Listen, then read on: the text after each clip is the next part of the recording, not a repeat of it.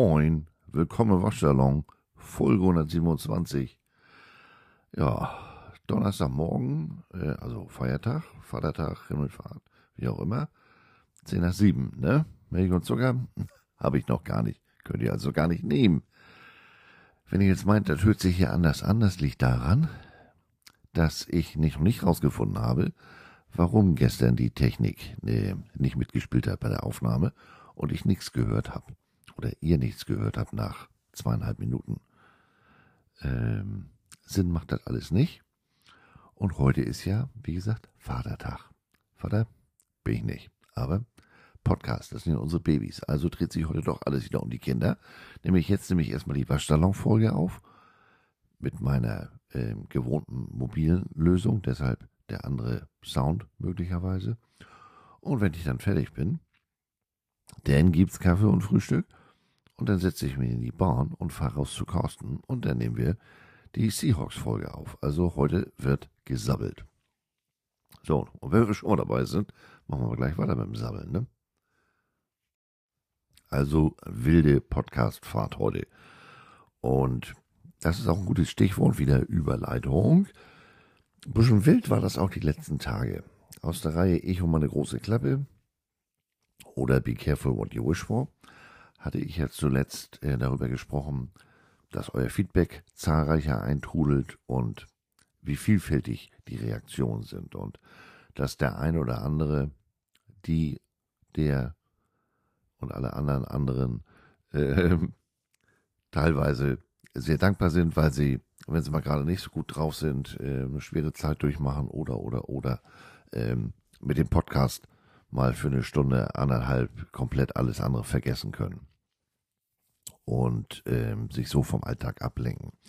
Und in dem Zusammenhang habe ich dann gesagt, Mensch, wenn euch das hilft, ihr könnt auch gerne euch bei mir melden. Ich bin jetzt nicht Dr. Freud, aber ähm, ich sag mal, wenn es hilft, meldet euch und sei es nur zu ventilieren. Das haben dann einige auch getan und auch weiterhin getan. Und da habe ich dann wieder festgestellt, ich bin ja, was sowas anbelangt, zur Außenwirkung und so, ich bin ja doch ein bisschen naiv, ne? Denn das war doch anders, als ich das gedacht hatte. Naiv deshalb, weil man muss natürlich ehrlich sein. Im Leben ist ja nicht immer alles Ringelgangel Rosen, schöne Aprikosen. Das ist mir auch durch, durchaus bewusst. Also äh, Sie haben mir selbst, äh, oder wie die Kameraden mit dem hochgeschlossenen Kragen sagen, Wer ohne Fehler ist, der werfe den ersten Stein. Ne? Ja, sprach's und hatte eine Mäule an der Birne. Es haben sich nämlich einige sozusagen beschwert oder äh, sich gleich aus dem Funkkreis abgemeldet, sprich ihre Follower und Hörerschaft abgemeldet. Und zwar, weil Carsten und ich mit dem Bildmotiv zur Detroit-Folge, zum Detroit-Special, Waffen verherrlicht haben oder zumindest abgebildet, was anscheinend dasselbe ist. Also zumindest in, der Augen, in den Augen derjenigen, die sich da gemeldet haben. Ähm, in Zeiten eines Krieges dürfte man eben, sollte man keine Waffen abbilden. Oder auch die Dame, die sich mittels Sprachnachricht gemeldet hat. Die fing ganz entspannt an, aber wusste sich dann doch im Laufe der Folge recht energisch ähm, zu steigern. Da ging es ums Raiders Special und darum, dass wir uns nicht nach ausdrücklich und in aller Deutlichkeit von John Gruden und seinem Mailverkehr ähm, distanziert haben. Tja, so schnell kann das gehen. Eben noch ganz einfacher Jogwasher und jetzt rassistischer Waffennah. Es ist ja wie es ist, ne? Ja, natürlich nicht ganz. Da will ich jetzt mal einhaken es ist ja jetzt nicht so, als wenn ich da den guten Kaschmirpullover auf 90 Grad in die Maschine geschmissen hätte und es nicht gemerkt habe. Die vermeintliche Waffenverherrlichung. Das Motiv ist ein Mashup, also ein, eine, eine Mischung aus den Kinoplakaten der Beverly Hills Cop Filmreihe. Eddie Murphy, Cop in Detroit. Die Filme sind entstanden zwischen 1984 und 1994. Es wird auch einen vierten Teil geben, wenn ich das richtig verstanden habe, äh, im Laufe des Jahres auf Netflix. Das Motiv was ich da bisher gesehen habe, lehnt sich genau eins zu eins an diese drei Motive an. Ähm, es ist wieder Eddie Murphy, surprise, surprise. Er hat wieder eine Waffe in der Hand und er hat wieder diese Jacke an. Diese Jacke trägt Carsten auf dem nachgebauten Plakat. Ich habe, wie gesagt, die Pistole in der Hand. Ähm, ja, also wir sind natürlich beide nicht Axel Foley, wir haben uns auch beide nicht äh, geblackfaced oder sowas. Ähm, aber man hat daran, hat sich daran angelehnt. Der Grafiker hat sich daran angelehnt und wir haben das auch abgenickt. Wir finden das gut. Ähm, auf dem Bild habe ich zum Beispiel auch eine Tätowation. Habe ich in Wirklichkeit nicht und schon gar nicht von einem Löwen. Denn äh, Löwe, Lions, das ist das Logo unseres Erzrivalen aus meiner deutschen Footballzeit. Die haben mich mindestens drei Championship-Ringe gekostet. Also, ja, und wie gesagt, ich halte dann eben eine Pistole in der Hand. Und deshalb hören die Pille und den Waschsalon jetzt weniger, weil man in Zeiten eines Krieges keine Waffen abbilden sollte. Also ganz grundsätzlich kann ich den Gedankengang nachvollziehen, nachvollziehen, nicht unbedingt verstehen. Aber ihr wisst ja, ich bin ein kleiner Pincheater. Oder kann es sein? Und in diesem Fall wollte ich es sein. In Zeiten des Krieges. Was heißt denn das? Da habe ich jetzt mal eine Verständnisfrage. Welcher Krieg ist denn damit gemeint? Ich habe mal nachgeguckt. Gibt so eine Organisation, die sich damit beschäftigt, die AKUF, die Arbeitsgemeinschaftskriegs-Ursachenforschung. Seit Ende des Zweiten Weltkrieges, also seit 1945 und bis 2020, das sind die letzten Zahlen, die ich dazu finden konnte, hat es circa 220 Kriege auf dieser Welt gegeben. Aktuell kommen da mindestens noch der Sudan und der Krieg in der Ukraine dazu.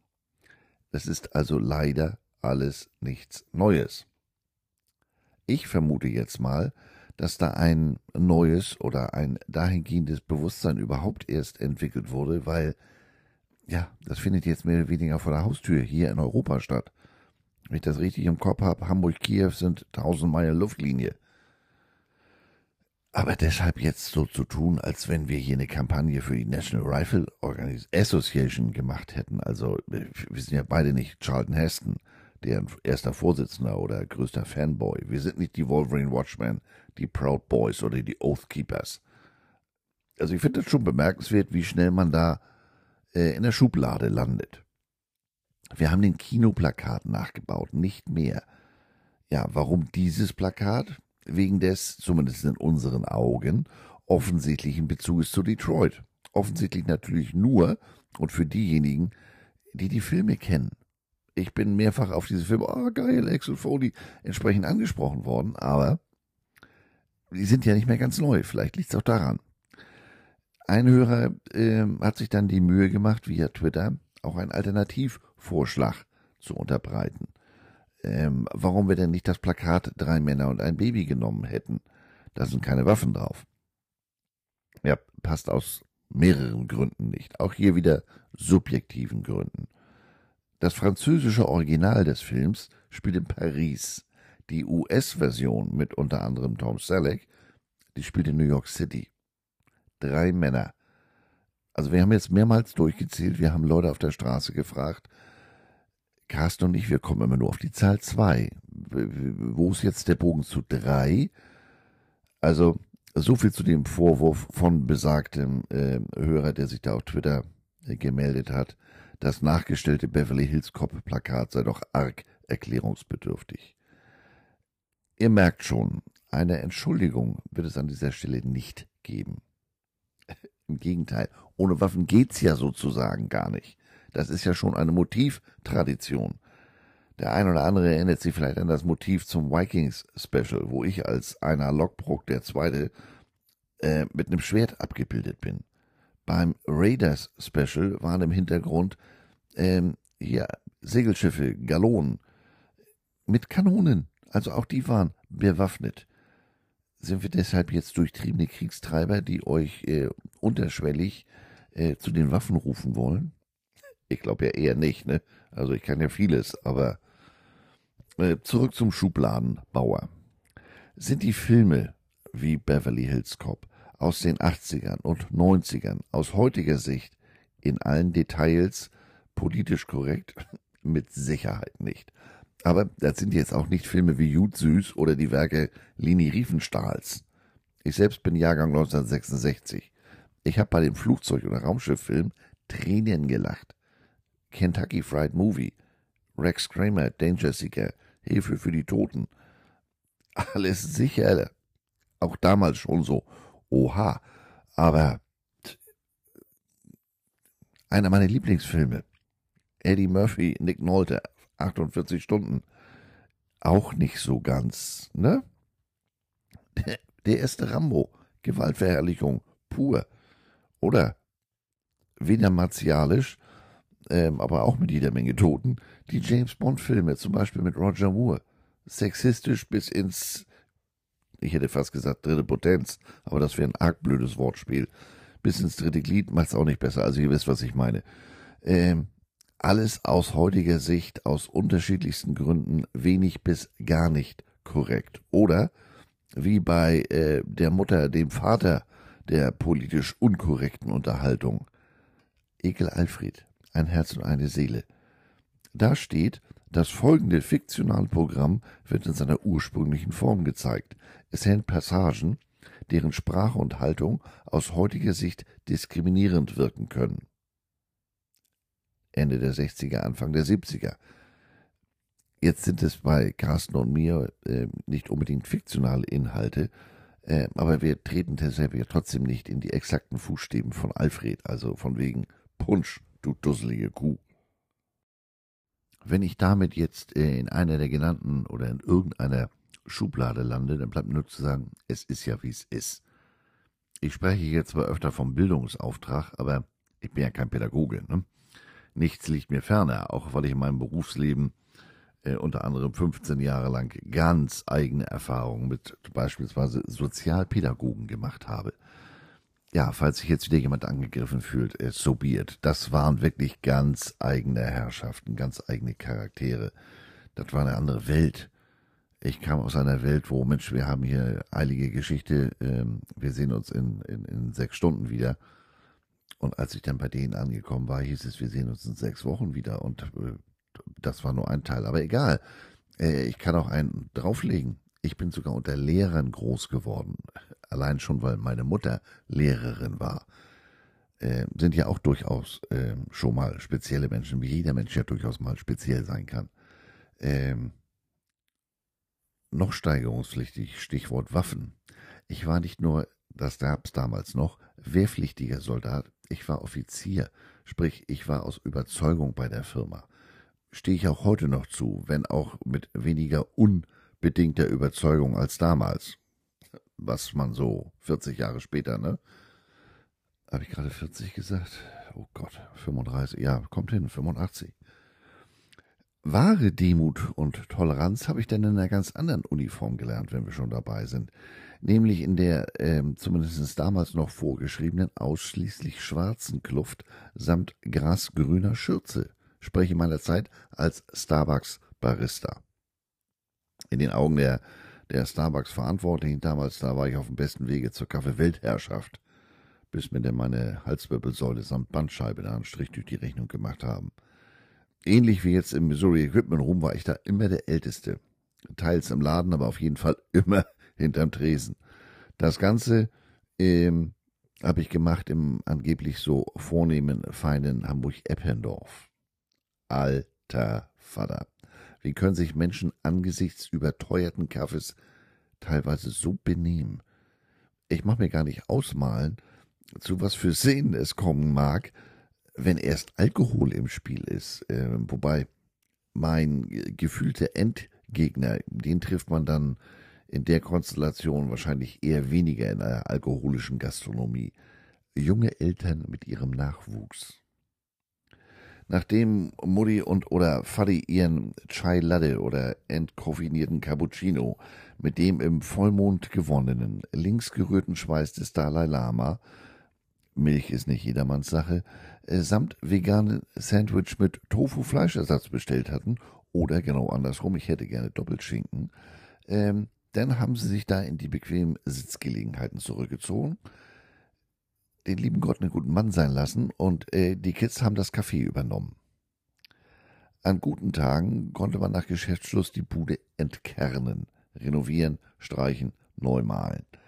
Die Erfindung wasserfester Wachsmalstifte, die wirklich auf jedem Grund malen und auch ganz hervorragend haften bleiben, finde ich ganz hervorragend. Also Spitzenidee.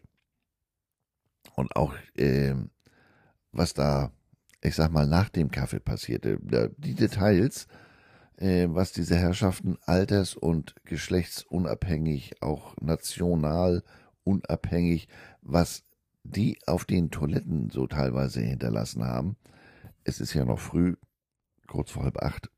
Das erspare ich euch an dieser Stelle. Und wie gesagt, das Benehmen, also je arroganter und verschämter äh, diese Klientel wurde, desto freundlicher wurde ich. Ich habe mir hab gedacht, ich ärgere mich hier nicht über die, über die Herrschaften. Jedes zweite Wort von mir war dann gerne, bitteschön, bitte, darf es noch ein bisschen mehr sein, Viertel von Hack für Muschi. Ähm, das hat die oftmals wuschig gemacht, weil denen dann irgendwann klar wurde, Alter, ich behandle den hier gerade wie Karre Mist und der, ja, entschuldigt mal bitte, erstmal, es geht um Kaffee. Und auch wenn es um irgendwas anderes geht und wenn ich bei McDonalds stehe, das gibt mir ja noch lange nicht das Recht, ähm, mich da zu benehmen wie, wie, wie Graf Koks von der Gassanstalt. Also, ähm,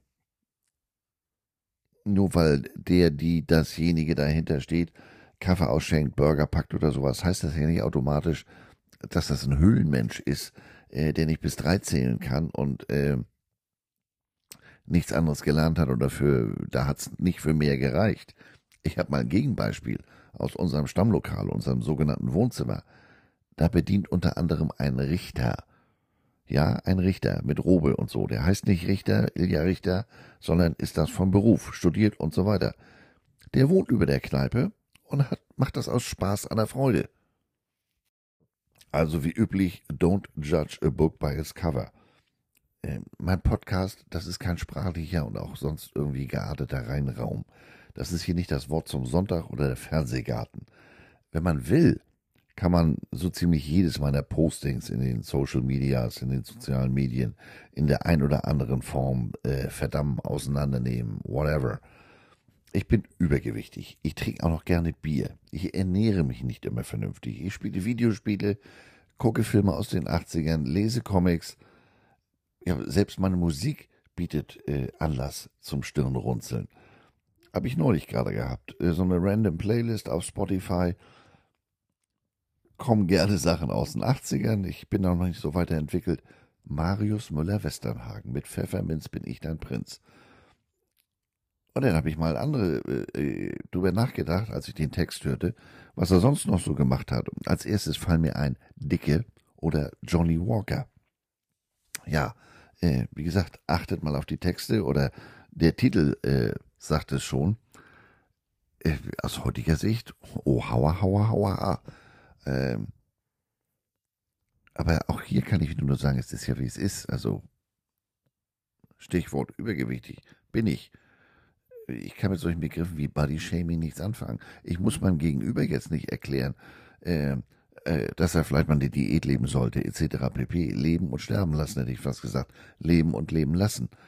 Aber äh, Westernhagen, der mit, hat damit Stadien gefüllt, Hallen, und das war vor der Zeit, als äh, noch, als es noch physikalische Tonträger gab, Kassetten, CDs oder äh, äh, Vinyl. Davon hat er über 12 Millionen verkauft. Also heute würde er ja wahrscheinlich vor leeren Hallen stehen. Nee, ich wäre da. Ähm, ja, wie gesagt, es gab schon immer Menschen mit Gewichts- oder Alkoholproblemen. Es gab schon immer oder es gibt immer wieder Hungers- und Wassernöte auf diesem Planeten.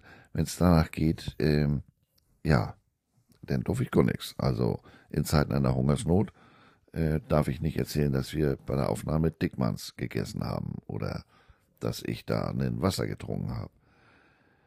Ja, ich wie jetzt, um wieder die nicht in die nächste, in der nächsten Schublade zu landen. Natürlich war nicht früher alles besser. Blödsinn. Ähm, aber genauso wenig äh, ist die heutige Rücksichtnahme der alleinige Weg, meiner Meinung nach.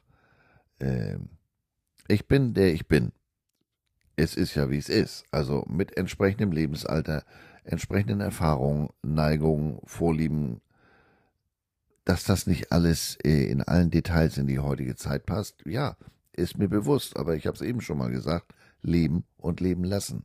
Zumindest in meiner Eigenwahrnehmung äh, versuche ich das umzusetzen, so zu leben. Und auch wie eben schon gesagt, ich muss ja meinem Gegenüber nicht bei jeder passenden oder unpassenden Gelegenheit meine Meinung auf die Nase binden. Wer sagt denn, dass ich äh, der Weisheit letzter Schluss bin? Also, und außerdem, möglicherweise hat mein Gegenüber ja schon genug Gepäck, ist jetzt nicht so ganz freiwillig ähm, übergewichtig oder hat dit oder dat andere Wehwehchen. Hat auch was mit Toleranz zu tun. Man muss da nicht immer den belehrenden Finger heben, meine ich. Aber wie gesagt, wer bin ich schon? Denn Stichwort Meinung, äh, klar, ich habe zu dem ein oder anderen Thema habe ich sogar ganz klare Meinung. Aber äh, das ist hier kein politischer Podcast. Ich bin nicht Seth Rogen oder was weiß ich wer. Ähm, das ist nicht meine Intention, da dieses Medium dahingehend zu nutzen. Das mache ich sowieso grundsätzlich ähm, eher face to face. Das muss nämlich auch immer alles im Kontext gesehen werden. Zum Beispiel, äh, wenn ich im Restaurant auf die Frage, waren Sie zufrieden, antworte, ganz hervorragend. Ist das anders gemeint, als wenn jetzt meinetwegen meinem Running Back im Championship-Spiel an der Ein-Yard-Linie, an der Ein-Yard-Linie den Ball verliert? Das sage ich auch ganz hervorragend, aber meine das etwas anders. Wenn man das liest, ist das nicht unbedingt zu erkennen. Und ähm, deshalb, man muss das Ganze im Kontext sehen. Äh, ja, das ist bestimmt nicht immer jedermanns Sache, so wie meine, das ist die Ausnahme der Regel, äh, hier doch immer wieder äh, geäußerte Meinung zum Thema Kirche, die in den letzten Wochen nicht besser geworden ist, seitdem ich damit gekriegt habe, dass das ähm, die Vertuschungsgeschichte von von dem Missbrauch da teilweise hochgeht bis zu ganzen Bischöfen. Also, aber das nur am Rande. Ähm, wie gesagt, bestimmt nicht jedermanns Sache, aber ich bin deshalb jetzt nicht Tucker Carlson, der Wendler oder Attila Hildmann. Ich kann nicht mal kochen. Also, wenn das so rüberkommt, ja, dann gibt es eigentlich nur eine Möglichkeit und uneigentlich auch. Dann war's das. Schlüssel, Waschsalon, abschließen, Wiedersehen. Ähm, wenn das hier nicht mehr zeitgemäß ist, wenn das nicht gefällt, dann war's das eben. Wie gesagt, ich habe hier keine hehren Ziele, Karriereabsichten mit diesem Podcast. Ähm, ich sitze hier, wie gesagt, am Feiertag morgens um halb acht. Also, ähm, for the love of the game. Alles für den Club, alles für den Dackel, ne? Wenn das alles nichts ist, dann nehme ich meine Puppe und spiele auf dem anderen Hof. Also, dann führe ich fort, also Selbstgespräche mit Wilson. Ich habe hier ein paar Wilsons. Ich sammle ja auch Bälle, Footballe ähm, oder mit meinen Funko-Figuren oder mit unseren Katzen. Es ist ja, wie es ist. So, das habt ihr jetzt geschafft. Das war ein kurzer Lagevortrag zur Unterrichtung, der meiner Meinung nach aber wichtig war. Und jetzt geht's dann weiter mit einem deutlich typischeren, typischeren, es ist zu früh, Waschsalon-Thema. Nämlich wieder mal Klamotten, Gear, Ausrüstung. Da ist Bewegung in der Szene. Die gesamte Branche, mal wieder auf College Football bezogen oder generell auf College Sport, die beobachtet derzeit die beiden Big Player Adidas und Nike. Denn ich habe es hier in den vergangenen Folgen, unter anderem in der Anna Armer äh, Firmengeschichtenfolge, angesprochen, nach einer ziemlich oder nicht nur ziemlich sehr aggressiven Expansionsphase, wo sie sehr viel Geld in einzelne Teams, UCLA, Cal und so weiter gesteckt haben, zieht Under Armour sich jetzt mehr und mehr aus dem College-Sport zurück. Und nun wird natürlich erwartet, dass die dadurch äh, geschlossene Lücke, wenn es nicht schon geschehen ist, durch die drei Streifen oder den Swoosh äh, geschlossen werden. Nun, ah, in dem Zusammenhang geht man allerdings auch davon aus, dass die das nicht, äh, dass man nicht so weitermacht wie bisher, dass da nicht mehr diese Riesensummen äh, automatisch investiert werden, denn ähm, das ist ja, die, die, Zeiten haben sich ja nun in jeglicher Hinsicht äh, äh, geändert, aber es werden äh, sicherlich immer erstmal die beiden bei so einer Situation äh, als erstes auf den, auf den Plan kommen. Also das sind die ersten beiden, die man erwartet, die tätig werden. Ähm, denn ich sag mal, man muss jetzt vielleicht auch nicht mehr ganz so viel investieren, weil den, ich nenne ihn mal Emporkömmling, Under Armour, den hat man ja nun erstmal auf Distanz gehalten. Jemand, der aktuell diese Erfahrung machen wird, nachdem er seinen bisherigen Ausrüster nicht mehr hat, das ist die University of Notre Dame, die Fighting Irish. Die sind ja aufgrund ihrer großen nationalen Fanbase ähm, ja entsprechend populär, immer im Fokus und ähm, deshalb vielleicht auch die wertvollste Einzelmarke im College-Sport.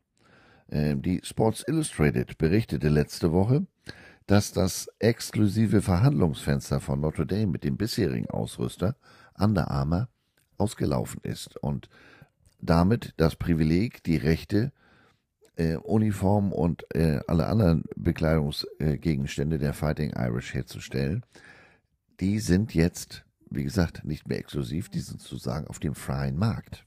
Da kann jetzt jeder sich dran versuchen. Aufgrund der Reichweite von Notre Dame werden, wie gesagt, Adidas, äh, Nike oder vielleicht auch die Jordan Brand, je nachdem, welche Abteilung des Unternehmens da jetzt gerade ins Rennen geworfen wird, die besten Angebote machen. Und ob das im Vergleich zu früheren Deals jetzt ein großer Sprung sein wird, bleibt abzuwarten. Ähm, Under Armour hatte da ja, wie gesagt, sehr ähm, aggressiv expandiert. Die hatten zum Beispiel UCL einen 15-Jahres-Vertrag über 280 Millionen Dollar gegeben. Aber aus dem haben sie sich zurückgezogen. Ähm, nach viel und reichlich Rechtsstreitigkeiten musste an der arme UCLA am Ende noch eine Abfindung in Höhe von 67,5 Millionen Dollar zahlen. Ähm, hat seitdem auch Verträge mit den Cal Bears oder den Cincinnati Bearcats ebenfalls vorzeitig gekündigt. Aber Notre Dame dürfte jetzt trotzdem nicht für ein Abel und Ei zu haben sein. Denn da die Marke Notre Dame so stark ist, könnten die Verantwortlichen bei den Fighting Irish vielleicht auch eine etwas andere, eine zeitgemäßere Vereinbarung in Betracht ziehen. Unter dem Stichwort NIL. Eine Vereinbarung zur Ausrüstung, eine exklusive Vereinbarung zur Ausrüstung mit Uniform und den anderen Klamotten, aber eben nur Klamotten. Die Spieler könnten ihre eigenen Schuhverträge abschließen. Wie wäre es denn damit? Gibt es ja bei der NBA und den NFL-Spielern. So, und das Ganze dann äh, als Rekrutierungsinstrument einsetzen. Denn wenn man das einem von dem anderen trennt, also ich sag mal Oberbekleidung oder generell Bekleidung von Schuhen, dann äh, sind ja nicht mehr die beiden genannten Klassikermarken die erste Option, Adidas und Nike, sondern sozusagen jeder. Also Unternehmen, die äh, sich in Sachen Kleidung auskennen, aber mit Schuhen keine Verträge haben, äh, nichts am Hut. Ähm, und man kann Doppelkasse machen, so ungefähr. Also in Zeiten von NIL bin ich mir relativ sicher, dass da früher oder später ein Athletic Department auf die clevere Idee kommt, einen solchen Deal abzuschließen und so den Spielern erlaubt, ihre eigenen Schuhe mitzubringen wobei das natürlich leichter gesagt als getan ist. Ich lasse bei diesem Gedankengang jetzt mal bewusst äh, ein, ein Problem außen vor, sozusagen als Überleitung, komme ich gleich nochmal drauf. Sportuniformen herzustellen, das ist jetzt einerseits keine Atomphysik, aber andererseits auch nicht so einfach, ähm, wie es aussehen mag. Wenn es danach ging, würde ja jeder Schneider in beispielsweise Pakistan im Bereich Sportuniformen mitmischen wie ich jetzt ausgerechnet auf Pakistan komme. Ich war da ja mal beruflich in der Ecke unterwegs, also nicht geografisch, sondern Sportuniform etc. Und seitdem ist, ich habe das entsprechende Mailkonto immer noch. Also gefühlt kann das die gesamte gesamte Bevölkerung Pakistans, äh, was man da alles für Mails so Angebote bekommt, nach wie vor. Ähm, in der Praxis sieht das dann schon ganz anders aus. Ich erinnere mich mal an eine Zeit, ähm, da war ich bei einem, einem entsprechenden Hersteller, einem entsprechenden Anbieter hier in Deutschland tätig, außerhalb Hamburgs. Ähm, der hatte Uniform für ein Team hier in Deutschland in der Farbe Lila in Pakistan herstellen lassen. Schnitt, Material etc. alles wunderbar. gab nur ein kleines Problem. Die Klamotte mochte keine Feuchtigkeit. Und damit meine ich jetzt nicht nur Regen oder sowas, sondern da reichte schon Schweiß. Die Uniform bluteten, sprich, die färbten ab. Und zwar nicht zu knapp. Und äh, ich habe den Laden dann äh, nach einem Jahr verlassen, äh, weil wir uns da nicht so ganz auf einer Ebene unterhielten. In dem Jahr haben, haben die das nicht hinbekommen. Das war jedes Mal, wenn da ein neues Muster kam, sofort ähm, ähm, Wanne, Wasser rein, das Trikot da rein. Ja, und schon war das Wasser schwarz oder dunkel lila. Ähm, das Problem jetzt mal ignorierend, eines dieser Probleme, die ich eben meinte, also dass das, ich gehe jetzt mal davon aus, das kann jeder. Deshalb spinne ich jetzt mal rum. Ich habe im vergangenen Jahr bei Missouri eine neue Marke kennengelernt. Lululemon. Nike hatte Probleme mit der Lieferbarkeit des ein oder anderen Artikels. Äh, es waren Schuhe, es waren aber auch Sideline Pants, also ähm, in Anführungsstrichen Golfhosen, das was die Coaches und der Staff an der Sideline trägt. Äh, lange Hosen, kurze Hosen, die kamen damit einfach nicht an Laden. Aber unten ohne an der Sideline ist ja auch doof. Und was nu? Ähm, die beiden anderen Branchengrößen, Adidas und Under Armour, ja, die hatten mehr oder weniger die gleichen Probleme, wie ich unter anderem beim Besuch in Auburn, die ja eine Under Armour Schule sind, gelernt hatte. Und mal ganz abgesehen davon, dass man mit den äh, Logos von Adidas oder äh, Under Armour natürlich nicht an der Nike-Schule herumlaufen darf. Das ist ungefähr so, als wenn ihr beim ähm, Hochzeitsmarsch Hells Bells spielt. Da muss man sich dann ganz schnell eine neue Location suchen. Als Ersatz kam Lululemon viel und reichlich zum Einsatz, weil die Marke gefiel da offenher, offenbar. Äh, Lululemon werdet ihr jetzt möglicherweise sagen, was ist denn das? Hört sich an wie eine Hipster-Eissorte hier in Hamburg-Eppendorf oder eine neuzeitlich korrekte Version von Ed von Schleck oder Leckmuscheln. Ja, fast richtig.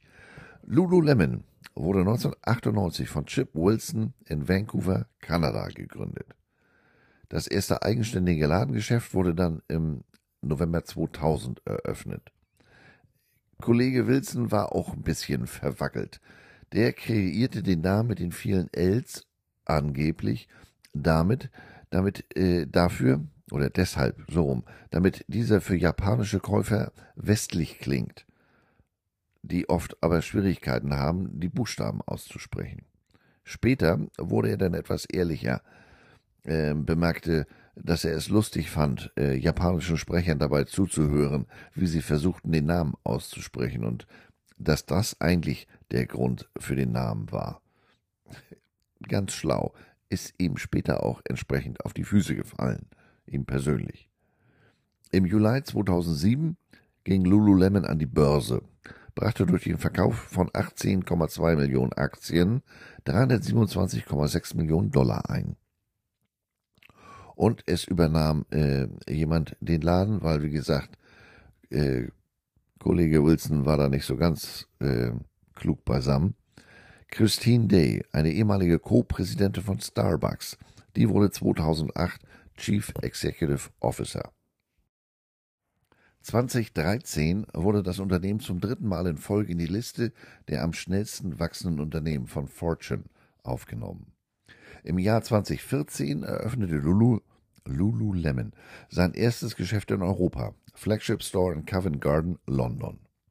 Im September 2015 eröffnete man den ersten deutschen Store hier in Hamburg. Aber glaubt man nicht, dass ich seitdem schon mal da gewesen bin. Äh, interessantes Detail, die Store Manager sind jeweils für das Layout ihres Stores, deren Farbkoordination und auch das Engagement in ihrem regionalen Markt alleine verantwortlich. 2019 kündigte Lululemon eine Investition in die Firma Mirror an. Mirror, ähm, das war ein Fitness-Startup, das einen interaktiven Spiegel mit Kamera und Lautsprechern für das Training zu Hause vertrieben hat. Ähm, die Unternehmen planten, neue Inhalte für dieses Gerät, für diesen Spiegel zu entwickeln, beginnend mit Meditationskursen. Und im Juni 2020 kündigte Lululemon einen 500 Millionen Dollar Deal zum Kauf von der Firma Mirror an und profitiert damit natürlich zu dem Zeitpunkt von dem wachsenden Trend, dass Menschen aufgrund der Covid-Pandemie Workouts zu Hause durchführten, anstatt in ein Fitnessstudio zu gehen. Mittlerweile gehört Mirror zu Lululemon. Es gibt einen sogenannten Lululemon Studio Mirror samt App und einem Abo für die Workouts. Also die App muss man abonnieren, dann ähm, kriegt man da entsprechende Anleitung, was man vor dem Spiegel alles machen kann. Der Spiegel fängt an bei 995 Dollar in der Basisversion. Das Workout-Abo, das finde ich noch viel interessanter, das kostet 39 Dollar im Monat. Ähm, das ist ja, sind ja durchaus Brause wie im Fitnessstudio. Also jetzt nicht wie in meinem, aber ähm, wenn ich da mit 39 Euro, 39 Dollar bei wäre, wäre wär gut. Ähm, die größte Version des Spiegels, ähm, jetzt nicht auf die Größe bezogen, sondern was dann da so an, an, an Add-ons dabei ist, ähm, entsprechende Handeln und so weiter. Ich glaube, das liegt bei 1400, 1500 Dollar. Also ihr seht, Katsching gilt auch hier. Aber im Kern vertreibt Lululemon Sportbekleidung, Oberteile, Shorts, Pullover, Jacken, Unterwäsche und vor allem Yogahosen. Da haben sie eine ganz eigene Version sehr erfolgreich auf den Markt gebracht. Außerdem bieten sie Haarschmuck, Taschen, Yogamatten, Wasserflaschen und sogar Körperpflegeprodukte wie Deodorant, Deodorant, Deo und Trockenshampoo.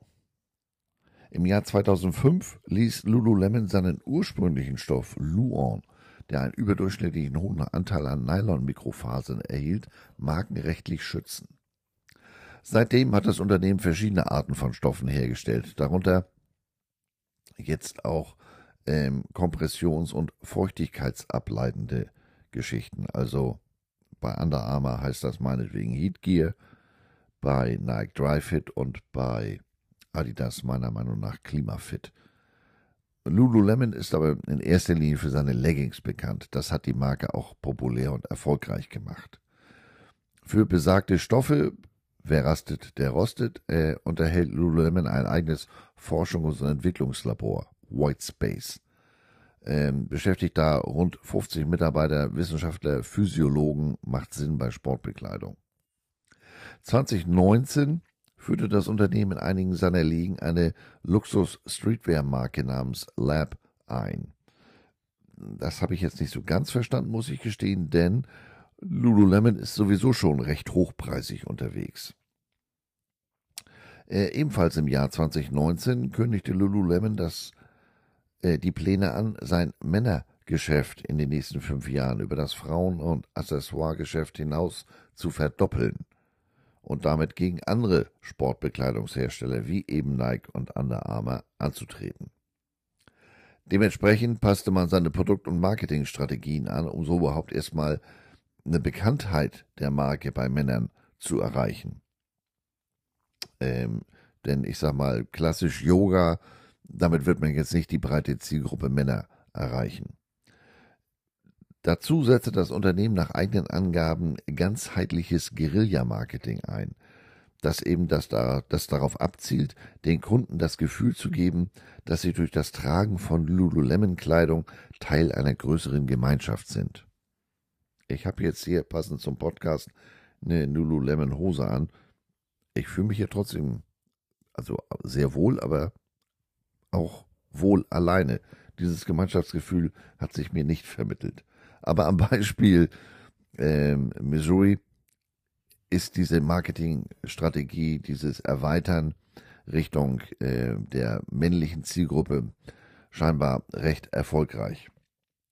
Äh, man nutzt ganz zeitgemäß in erster Linie soziale Medien, Facebook, Twitter, Instagram als Hauptmethode für die Vermarktung und ähm, hat dann aber auf der anderen Seite auch gesagt, Mensch, unsere Kernzielgruppe, die wollen wir ködern, sozusagen als Influencer, nämlich Fitnesstrainer.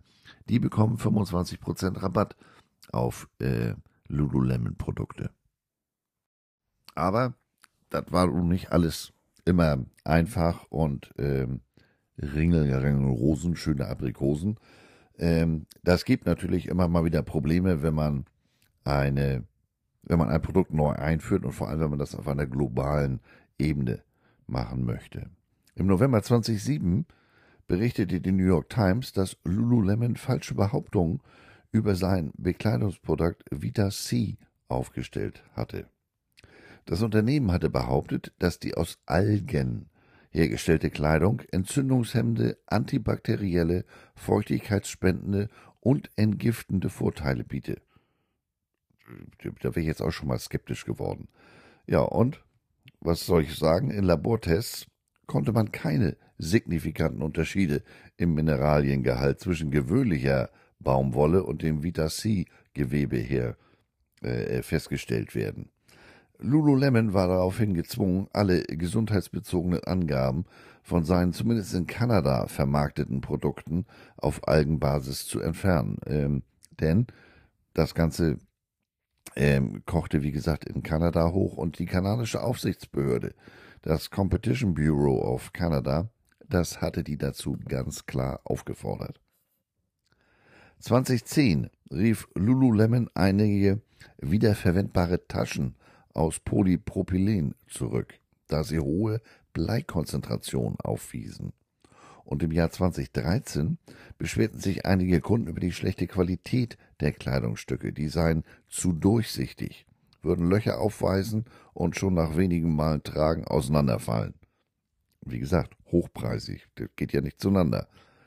Deshalb rief Lululemon im Dezember 2013 seine schwarzen Yoga-Hosen zurück, die so hieß es, unbeabsichtigt, durchsichtig und zu dünn waren. Ja, unbeabsichtigt. Mhm. Der Rückruf, das waren ungefähr 17 Prozent aller in den Geschäften verkauften Damenhosen. Ihr könnt euch vorstellen, das wirkte sich entsprechend auf die Finanzergebnisse aus. Der daraus resultierende finanzielle Verlust und der Schaden imagemäßig für die Marke ja, äh, der Chief Product Officer des Unternehmens sowie die CEO, die mussten zurücktreten. So, nehmen wir jetzt also mal an, Notre Dame unterschreibt bei Lululemon. Wir gehen davon aus, Lululemon kann auch Sportuniform. Schuhe, ja, machen sie inzwischen zwar auch, aber bestimmt nicht jetzt für Sport, nicht für Basketball und erst recht nicht für Sportarten, die Stollenschuhe erfordern. Lacrosse, Fußball, Football. Das äh, Lululemon-Logo, also ein dezentes an das Omega-Zeichen angelehnte Logo, das würde also auf den Trikots und Hosen, Trainingsanzügen, Shorts aller Teams, aller Sportarten von Notre Dame prangen. Aber meine Idee folgend, ähm, oder einer Idee, das ist ja nicht meine Idee, ehrlich gesagt, ähm, würden die Schuhe durch einen separaten Vertrag abgedeckt. Hier könnte Notre Dame den nicht exklusiven Vertrag mit dem Klassiker Adidas oder Nike für Schuhe abschließen. Und äh, ein weiteres Problem, was ich, äh, was man berücksichtigen muss, äh, das muss ja ein Deal sein, der es ermöglicht, auch den Athleten, die keinen individuellen Schuhvertrag via NIL haben, und das dürften die meisten sein, ähm, die muss man ja trotzdem mit entsprechenden Produkten ausstatten können. Also, das geht ja. Das ginge ja trotzdem. Man kann ja sagen, pass mal auf, das ist hier der Schuhdeal, der ist aber nicht exklusiv. Das würde ja den NIL Athleten, also diejenigen, die die Chance auf den individuellen Schuhvertrag haben, die Möglichkeit bieten, ihre, ihre individuellen Ausrüsterverträge abzuschließen.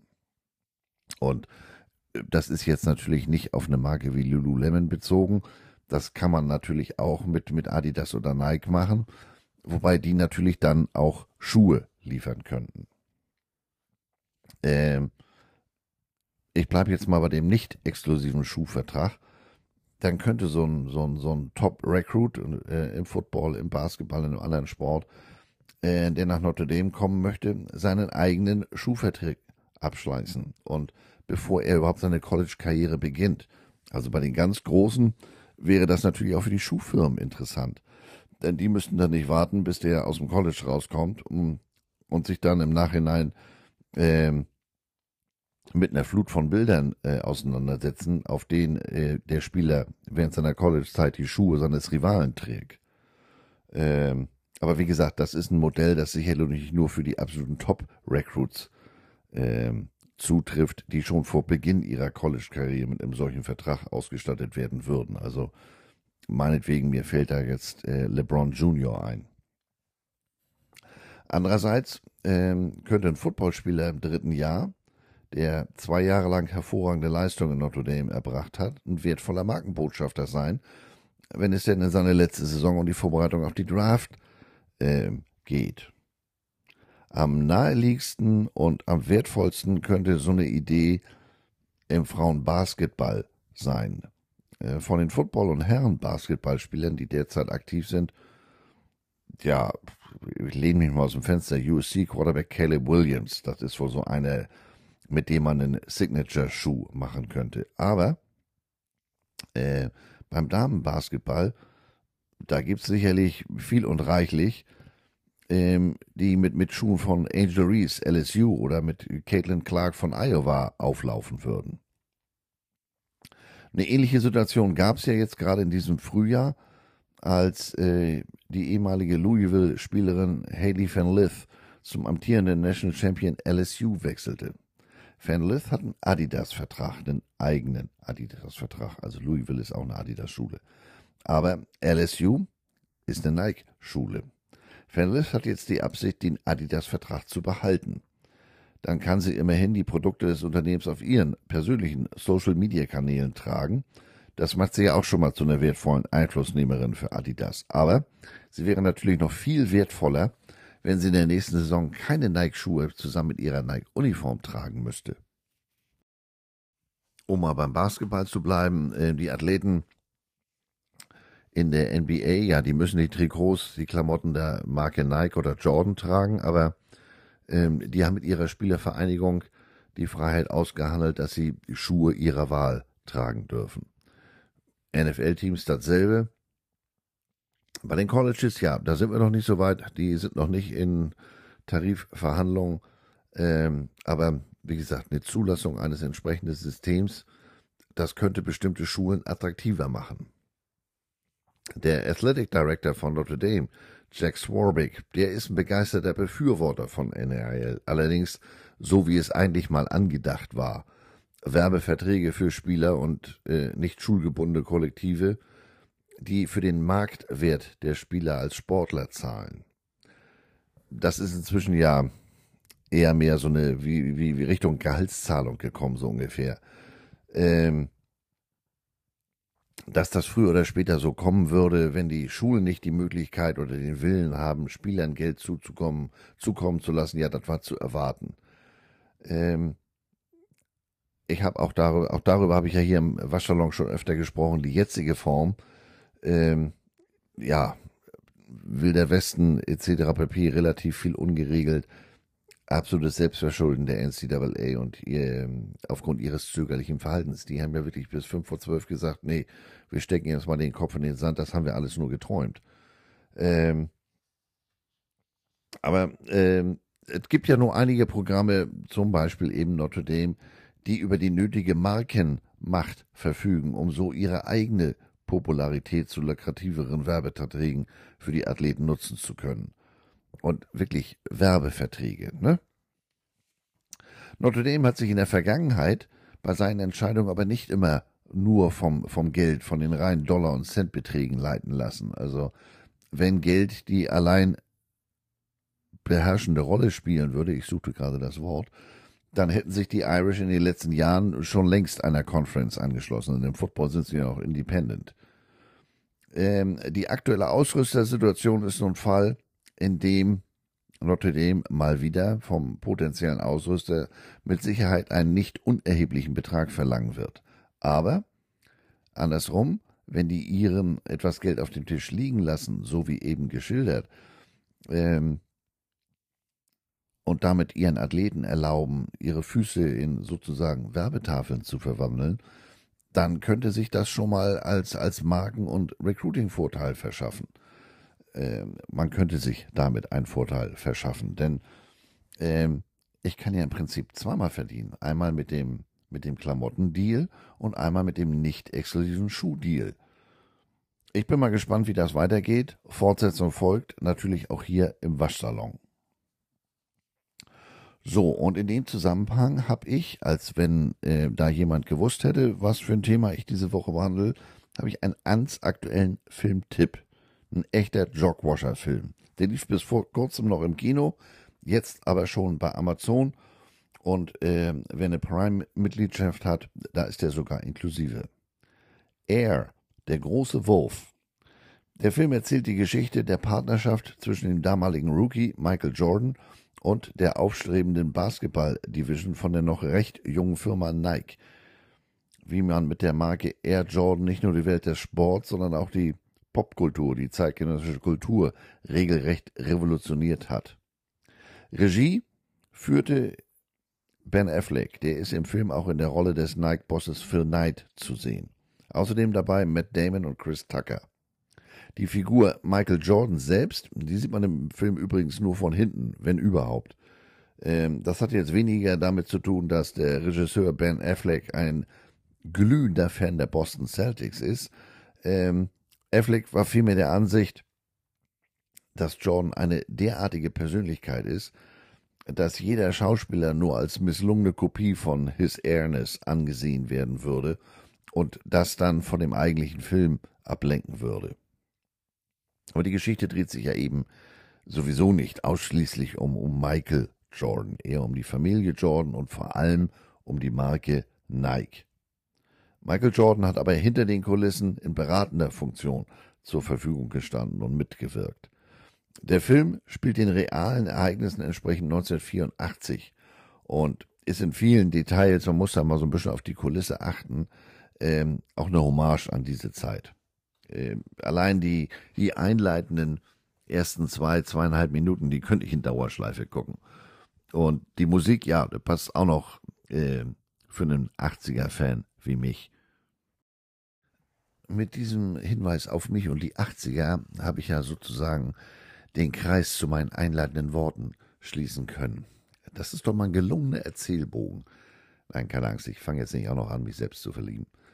Ähm, deswegen lege ich jetzt lieber erstmal schnell noch einen nach in Sachen TV und NFL. Aber diesmal nicht ähm, um, um, um den neuen TV-Tail mit, mit RTL, sondern vielmehr aus dem Mutterland des Footballs. Die NFL macht einen weiteren großen Schritt in Richtung Streaming in den USA, wie gesagt, indem sie eines ihrer Playoff-Spiele zum ersten Mal exklusiv auf einer digitalen Plattform anbietet. Die Liga und NBC Universal haben am Montag bekannt gegeben, dass das Samstagabendspiel am Wildcard-Wochenende auf Peacock zu sehen sein wird. Peacock ist in den USA die Streaming-Plattform von NBC und NBCs Logo ist ein Peacock, ein V. Das Peacock-Exklusivspiel wird am 13. Januar um Viertel nach acht oder 8.30 Uhr 20.15 Uhr, 20.30 Uhr Eastern Time beginnen. Das Spiel wird auf den NBC-Sendern in den Märkten der beiden Teams äh, linear übertragen, digital auch auf mobilen Geräten über das NFL Plus Paket verfügbar sein. Vor dem Spiel wird am späten Nachmittag ein Playoff-Spiel auf NBC und Peacock ausgestrahlt, das um äh, 16.30 Uhr Eastern beginnt. Also für uns jeweils plus sechs Stunden. Ähm, was davon dann bei uns zu sehen ist? Gute Frage. Bislang ist das ja alles immer beim NFL Game Pass zu sehen gewesen, also auch die Thursday Night Spiele, die ja nun eigentlich exklusiv bei Amazon liegen. Was RTL davon jetzt zeigen kann, zeigen darf, zeigen will, wir werden es sehen. Wortspiel. Ähm, abwarten. Die Bedingungen der Vereinbarung zwischen der NFL und NBC, die wurden anfangs nicht bekannt gegeben, aber das Wall Street Journal berichtete, dass es sich um einen Einjahresvertrag handelt, bei dem die Liga etwa 110 Millionen Dollar erhält. Wohlgemerkt nur für das Streaming-Ding. Ansonsten hat NBC ja bis 2033 die Rechte an Sunday Night Football. Außerdem in der Rotation der Sender die Übertragungsrechte für den Super Bowl in 2025, 2029 und 2033. Dafür haben sie zwei Milliarden hingelegt. Pro Jahr des Vertrages. Die Liga hat seit fast einem Jahrzehnt Versuche unternommen, Spiele per Streaming zu übertragen, hat sich aber in den letzten Jahren ganz darauf verlegt. Ähm, Stichwort Amazon Prime Video. Die sind ja seit der letzten Saison die exklusive Heimat von Thursday Night Football und etwas, was wir hier drüben gar nicht mitbekommen haben. ESPN überträgt seit 2021 ein internationales Spiel pro Saison auf ESPN Plus. Aus Sicht der NFL äh, heißt es, der Ausbau des digitalen Vertriebs von NFL-Inhalten bei gleichzeitiger Aufrechterhaltung einer großen Reichweite für unsere Spieler hat für die Liga nach wie vor höchste Priorität. Ein spannendes NFL-Playoff-Spiel exklusiv auf die Streaming-Plattform von Peacock zu bringen, ist der nächste Schritt in dieser Strategie. Gesagt hat das Herr Schröder, Hans Schröder, NFL Executive Vice President und Chief Operating Officer von NFL Media. Im Rahmen des Elfjahresvertrages zwischen äh, der NFL und NBC Universal, der hat diese Saison begonnen, hat Peacock ähm, auch ein exklusives reguläres Saisonspiel. Das wird am 23. Dezember sein, und zwar Buffalo gegen die Chargers. Davor das Spiel Cincinnati Bengals gegen Pittsburgh Steelers auf NBC und alle drei Spiele auf der Streaming-Plattform für, wie gesagt, schlappe 110 Millionen Dollar. Wie hier im Waschsalon schon vor Wochen gesagt, ich persönlich gehe davon aus, dass hierzulande das NFL-Angebot zumindest teilweise wieder hinter einer Bezahlschranke landen wird. Und bevor jetzt wieder irgendwelche Raketenwissenschaftler anfangen, äh, vom Untergang des Abendlandes zu, zu jammern, wir müssen ja mal ehrlich sein, all die Jahre bei RAN, das ist jetzt meine ganz eigene Interpretation, das war ein Feldversuch. Wie wird das Ei im deutschen Free TV angenommen? Großartig. Nun haben wir die Deutschen angefixt, nun wollen wir damit Kasse machen. Denn ähm, es geht der NFL jetzt nicht alleine nur um die Verbreitung. Wenn das so wäre, dann würde man ja zum Beispiel dieses Jahr die beiden Deutschlandspiele nicht, im, äh, nicht in Frankfurt, in der im Vergleich zur Allianz Arena kleineren Deutschen Bankpark stattfinden lassen. Die Senderechte sind es, womit man Geld verdient. Sieht man ja auch im College Football. Und die müssen dann durch die Rechteinhaber irgendwie refinanziert werden. Auch bei uns. Also Stichwort 110 Millionen. Das sind jetzt sicherlich nicht die Zahlen, die unser einer hier bezahlt hat. Aber nichtsdestotrotz, äh, auch das, ich sagte das ja vorhin schon mal ein Beispiel Notre Dame, das wird jetzt hier nicht für eine Kiste Kölsch über, über den Tisch gegangen sein, für ein Appel und ein Ei. NBC wird am ersten Wochenende der Postseason drei Spiele zeigen. Das erste Mal, dass ein US, ein US-Sender so viele Spiele an einem einzigen Playoff-Wochenende zeigt. Normalerweise wird das zwischen den äh, verschiedenen Stationen CBS, äh, Fox und so weiter aufgeteilt. Ähm, aber diesmal ist es eben so, dass die drei davon haben. So, das war's. Es ist äh, Viertel nach acht, Zeit für Frühstück. Ähm, ich hoffe diesmal, dass jetzt äh, alles äh, äh, technisch geklappt. War jetzt etwas kürzer, aber ähm, sicherlich wieder genug Stoff, um sich daran entweder zu erfreuen äh, oder ein Haar in der Wäsche zu finden. Sprach's und hatte gar keine Haare auf dem Kopf. Ähm, glad to be of service, gern geschehen. Hier ist wenigstens immer was los. Das ändert sich äh, in der Medienlandschaft ja vielleicht sowieso. Ähm, ganz schräge Überleitung, ich weiß. Ich habe nur gestern Abend gelesen, Pat McAfee ist jetzt zu ESPN gewechselt. ESPN gehört ja zum Disney-Konzern. Und ob Pat McAfee jetzt weiterhin äh, oben ohne den Hals bei Mickey Mouse so weit aufreißen darf, ich bin ja mal gespannt. Nächste Woche geht's weiter im äh, Waschsalon, geht dann wieder um College. Da ist momentan schon wieder Bewegung in Sachen Realignment. Und ja, später am heutigen Tag werden Carsten und ich die Folge zu den toten Möwen aus dem Nordwesten der USA aufnehmen. Das werden ihr dann morgen hören. Ihr seht schon, wir kennen keine Feiertage. Wir sind ja auch keine Väter. Wie gesagt, die Podcasts sind unsere Kinder, aber ähm, jetzt wird's wirklich abgefahren. Ich höre besser auf. Bis demnächst, ne? Tschüss.